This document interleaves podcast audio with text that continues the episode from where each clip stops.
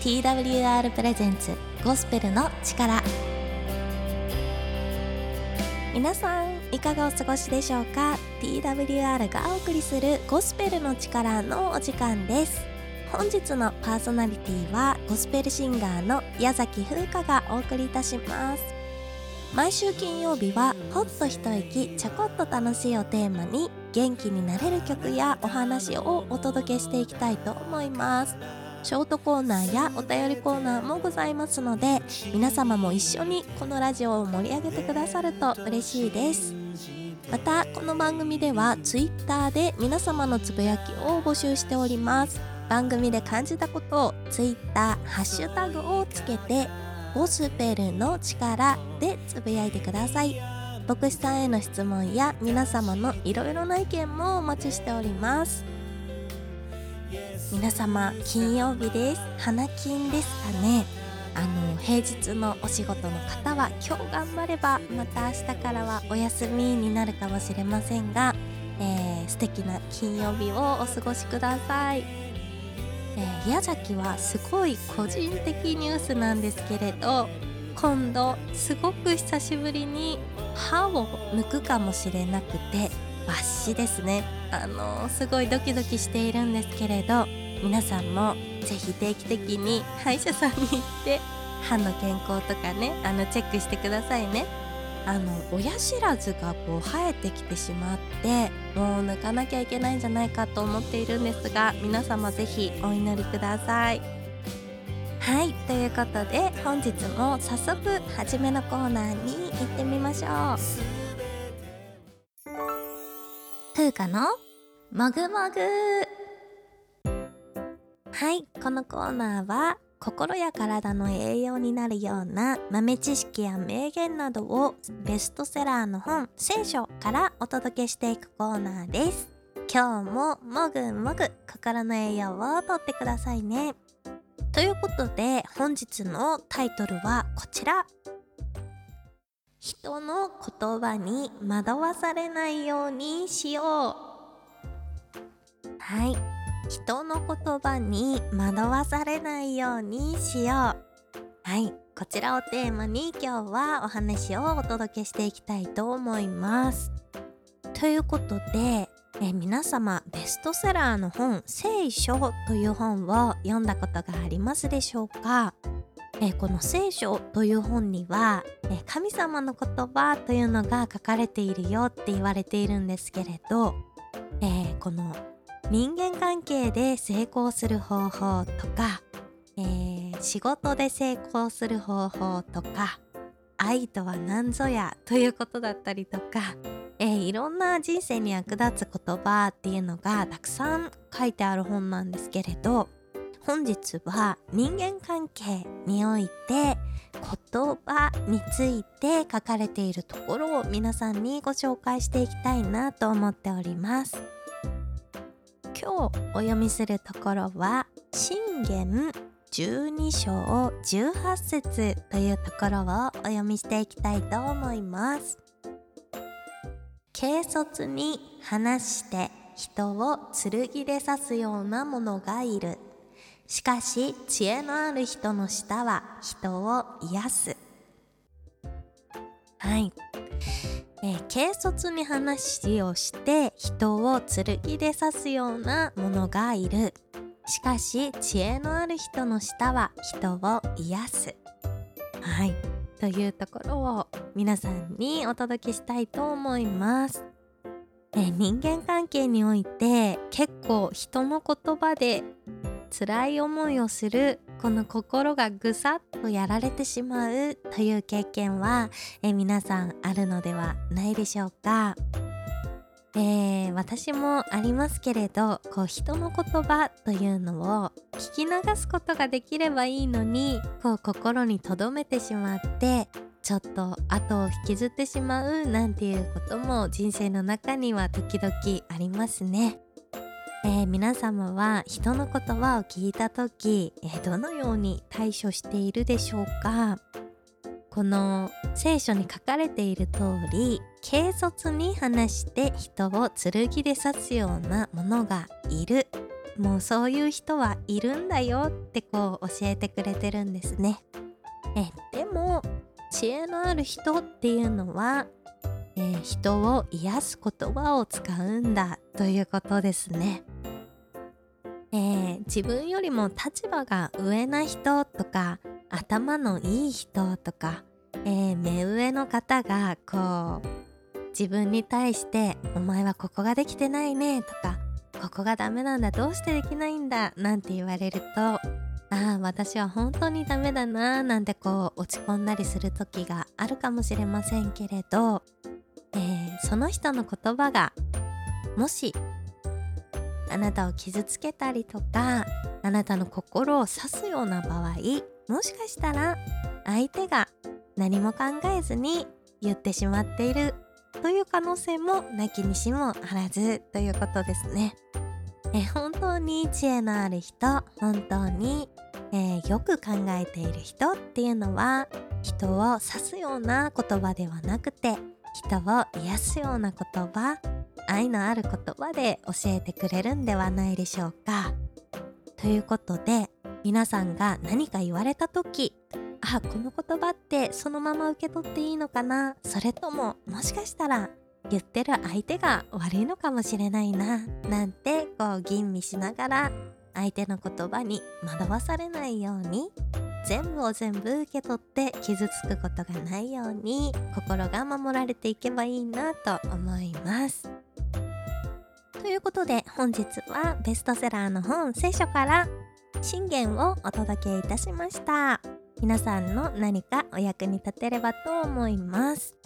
それではここで1曲皆様にゴスペルソングをお届けしていきたいと思います本日お聴きいただくのはラムズボイスで「主イエスの前で静まろう」主イエスの前で静まろう。瞳を閉じて。静まろう。耳を澄まして。静まろう。心開いて。静まろう。主イエスだけが見えるよ。スだけが聞こえるように。主イエスだけが知りたいから。主イエスのほか何もいらないから。主イエスの前で。静まろう。瞳を閉じて静まろう。耳を澄まして。静まろう。心開いて。静まろう。主イエスだけが見えるように。主イエスだけが聞こえるように。お送りした曲はラムズボイスで「主イエスの前で静まろう」でした。この曲をいい曲だと感じたらぜひ Twitter「ハッシュタグゴスペルの力」をつけてご意見やご感想をお寄せください。また曲のリクエストも大歓迎です。ぜひハッシュタグや応募フォームよりご意見をお寄せください。ここからは牧師先生からのメッセージをお届けいたします。本日のメッセンジャーはソウル日本人協会平島のぞみ副牧師です。それではお聞きください。皆さんこんにちは。韓国ソウル日本人協会副牧師の平島のぞみです。私は高校生の頃合唱部に所属していました。毎年3月に卒業生を送り出すコンサートをしていましたそこでよく歌われていた涙を超えてという歌があります。その歌詞の中に今も忘れられない一節があります。こういう言葉です。涙を越えていこう。なくした過去に泣くよりは、おう、涙を越えていこう。輝く明日見つめて。過去は涙だったかもしれない。けれど、その過去の涙を越えていこう。輝く明日を見つめて。と、希望に満ちた歌です。聖書には、明日はどんな日だと書かれているでしょうかユダヤ人は時間を後ろ向きのまま前に進む状態と考えました。つまり過去過ぎ去ったものは見えるけれどもこれから先の未来は見えない。彼らはその見えない明日に何を見たんでしょうか。新約聖書の一番最後の書であるヨハネの黙示録。そのまた最後の部分にはこの世界の行くべき明日の姿未来の姿が書かれています。そこは希望と喜びに満ちた神の国だ。記されています。ある時この箇所を読んでいて非常に興味深いことに気がつきました。それは新しい世界神の国では水がキーワードになっているということです。乾燥地域であるイスラエルでは水は文字通り命をつなぐものです。その水をキーワードにして神の国の姿が描かれているのです。水は当然ながら私たちにとっても大事なものです。人は水だけあれば40日は生きられるそうです。つまりまさに水は命そのものと言ってもいいです。今日は神の国を水に関連する3つの言葉から考えてみたいと思います。第1番目のことは海が消え去るということです。黙示録21章の一節にこんな言葉が書かれています。最初の天と最初の地は去りもはや海もない。第一の言葉は海です。私たち日本人にとって海は憧れであり冒険心をかきたてるものであり海産物をくれる恵みの場所です。もちろん津波という恐ろしい災いもありますが大体において海が嫌いな日本人というのは少ないのではないでしょうか。しかし古代中近東の人々にとって海は人間の敵でした。バビロニアの天地創造神話では世界を混乱させる無秩序の竜が住んでいるのが海でありまたエジプト人にとって海はナイル川の水を飲み干して水を不足させ田畑を荒れ地不毛の地にしてしまう。敵でした。イスラエルの人たちにも海は死の世界の入り口であり悪の勢力の住む世界の象徴でありました。また荒れ狂う海や湖は人々に恐怖を与える存在でした。そのようなイメージをもたらす海がなくなるというのはまさに新しい時代新しい世界がやってくるということを意味していました。海がなくなるとは私たちに恐れや不安を与える力が取り除かれるということです。この世には私たちを脅かす様々な事件が日々起こっています。信じられないような悲惨な出来事が毎日のように報道されています。明日は一体どうなるんだと不安になることはどなたにもあることではないでしょうか。しかし聖書はそんな私たちを飲み込んでしまう海が消え去ると約束してあります。それは未来のことだけではありません。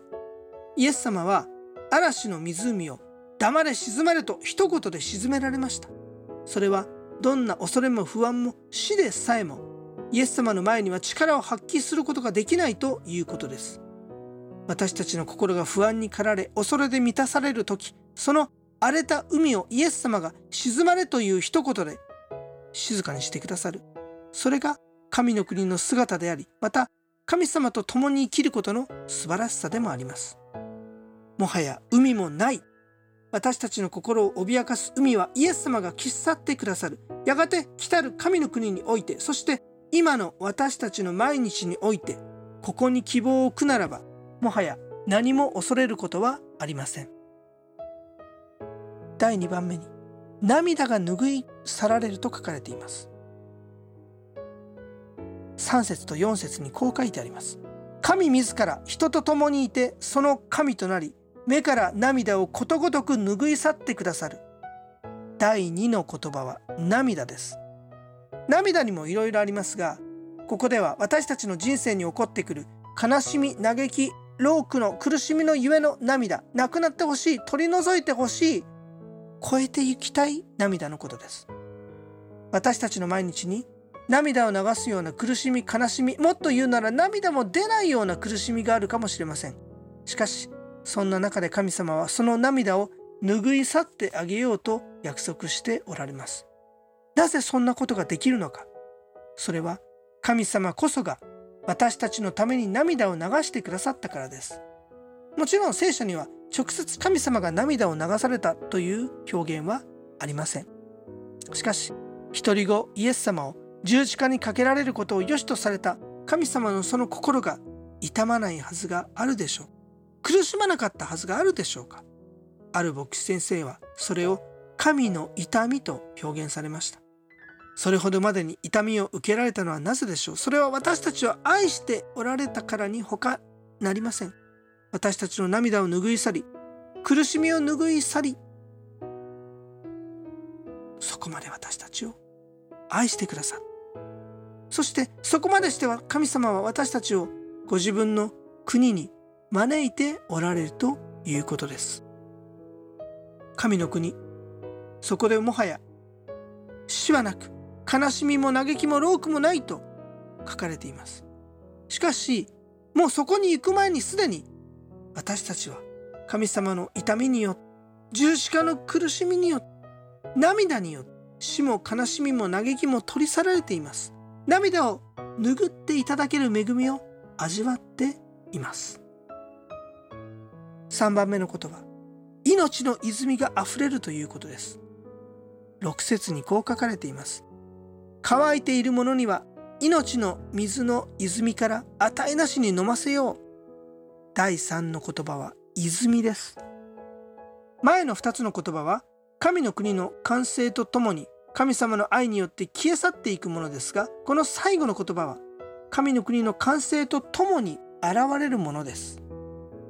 水の少ないイスラエルにおいて水の貴重さは私たちの国の比ではありません。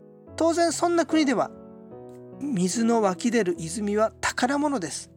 旧約聖地の時代から人々は泉を求めて旅をし泉をめぐって戦ってきました。そして神様はしばしば奇跡的な方法で水を求めて苦しむ人々に泉を与えてくださったと聖書に書かれています。最初にもお話ししましたが水は私たちが生きていくために欠かすことのできないものです。私たちの命そのものです。水がなくなったら私たちは乾いて死ぬしかありません。それは体が乾くだけではありません。心が乾いても同じことです。体に水が必要なように心にも命の水が必要です。そして心に命の水を補給しようとして人々はいろいろ探し求めます。生きがいとか生きる希望とかいうものです。しかしそれを見いだせず希望を失っていく人が大半です。イエス様はそんな私たちにこう言われました。私が与える水を飲む者は決して乾かない。私が与える水はその人のうちで泉となり永遠の命に至る水が湧き出る。ヨハネによる福音書4章14節。イエス様こそ私たちに命の水を与えてくださる唯一のお方です。乾いている者には命の水の泉から値なしに飲ませようとある通り。この命の水をいただき多くの方々が乾ききった人生を希望と喜びにあふれる人生に回復することができました。命の泉あふれる人生を手にしたのです。私たちを脅かす苦しみの海は消えます。私たちの目から悲しみ涙は拭い去られます。そして私たちの心に命の泉が溢れてきます。これが聖書の約束です。主イエス様の約束です。涙を超えた輝く明日私たちはそのような明日を生きることができます。お祈りいたします。イエス様私たちに苦しみの海を消え去っ涙を拭い去ってくださり命の水の命の水の泉を与えてくださりありがとうございます。涙を超えて輝く明日希望の明日を一人一人が生きることができますようにこのラジオを聴いている皆さんの上に輝く明日をお届けできますように主イエス様のお名前によってお祈りをいたします。アーメン。はいありがとうございました。皆さんいかがだったでしょうか？あのメッセージの最後にこうみんなのために祈ってくれるっていうのが私はすごくいいなとこう心に響きました。こう祈りって何なんだろうって思う方も結構いらっしゃると思うんですね。あの私の周りはこの聖書という本に触れたことがない方とかこの祈ったことがない方っていうのも結構いるので祈りって何？ってこう聞かれる時があるんですけれどあの先ほどの先生のようにこう皆さんの人生が本当に幸せになりますようにとか明日が希望で満ち溢れますようにとかこう相手の幸せを願うことだったり、えー、そういったこの祈りっていうのができるっていうのはすごくいいなありがたいなと思うところであります。皆さんもなんか人生でこう例えば壁にぶつかった時とかどうしたらいいかわからないなんていう時には牧師先生にこう祈ってくださいってこう助けを求めるのもありかもしれないななんて思いました。はいとっても素敵なお話をありがとうございました。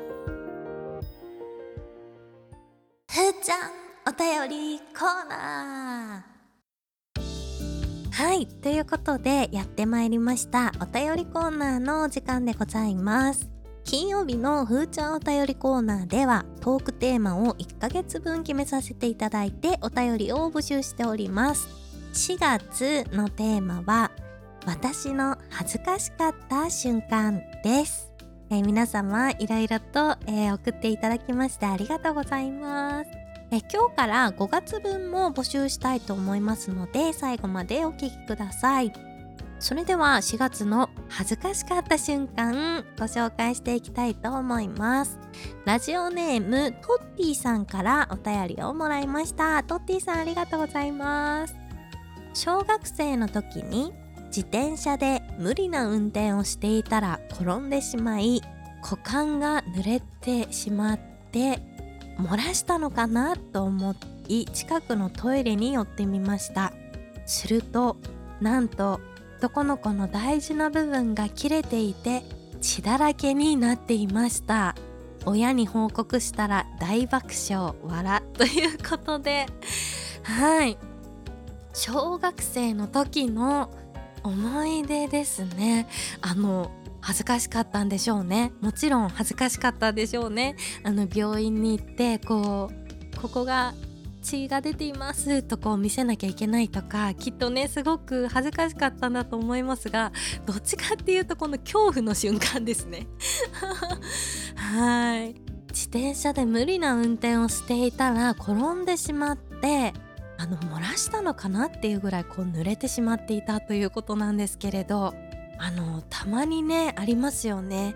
あの話は違うかもしれませんが私もシャワーを浴びていてこういつの間にか下を見てみたら血の海だったっていうことが何度かあるんですがあのシャワーを浴びていて知らないうちに鼻血がこうバーッと 出ていて血の海になっていたなんていうことが何度かあるんですけれどあの最初ねまさか血だとは思わずにびっくりしますよね。あの恐ろしい思い出だと思いますけれど恥ずかしかったということで。はいトッティさんありがとうございました。え、他の皆様からもいただいているんですけれどえ1ヶ月にわたってえ毎週ちょっとずつえ皆さんにご紹介していきたいと思います。え今日お読みできなかった分はまた来週読みたいと思いますので皆さん来週もぜひお聞きください。ということで、えー5月分を今日から募集したいと思います。えー今回4月は恥ずかしかった瞬間ということで皆さんのちょっと面白いエピソードをいただいたんですけれど、えー5月は皆さんにエールを送りたいということで私の頑張っていることというのをテーマに募集させていただきたいと思います。え些細なことで構いません。私は今こんなことを頑張ってるんだっていうようなことを皆さんぜひ送ってください。えラジオを通して私からも頑張れとこうメッセージをエールを送りたいなと思いますので5月は私の頑張っていること皆さんからのご応募をお待ちしております、えーお便りはお聞きの放送局や Twitter ハッシュタグゴスペルの力または SNS や TWR のホームページからお気軽にお送りいただければと思います。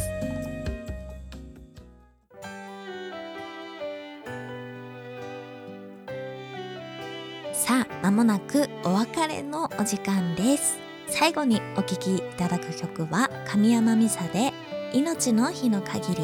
主は私の光私の救い。主は私の命の砦。誰を今日もゴスペルの力最後まで聞いてくださってありがとうございました。いかがだったでしょうか？ご意見ご感想はお聞きの放送局にお送りいただいても大丈夫です。TWR の最新情報はホームページ twrjp.org twrjp.org をご覧ください各種 SNS インスタグラム、フェイスブック、ツイッターでも最新の情報を公開しております。ぜひフォローをお願いいたします。番組をもう一度聞きたい方や聞き逃した方のために Apple や Spotify のポッドキャストでも配信をしております。TWR Japan ゴスペルの力で検索しお聞きください。それではまた来週お会いしましょう。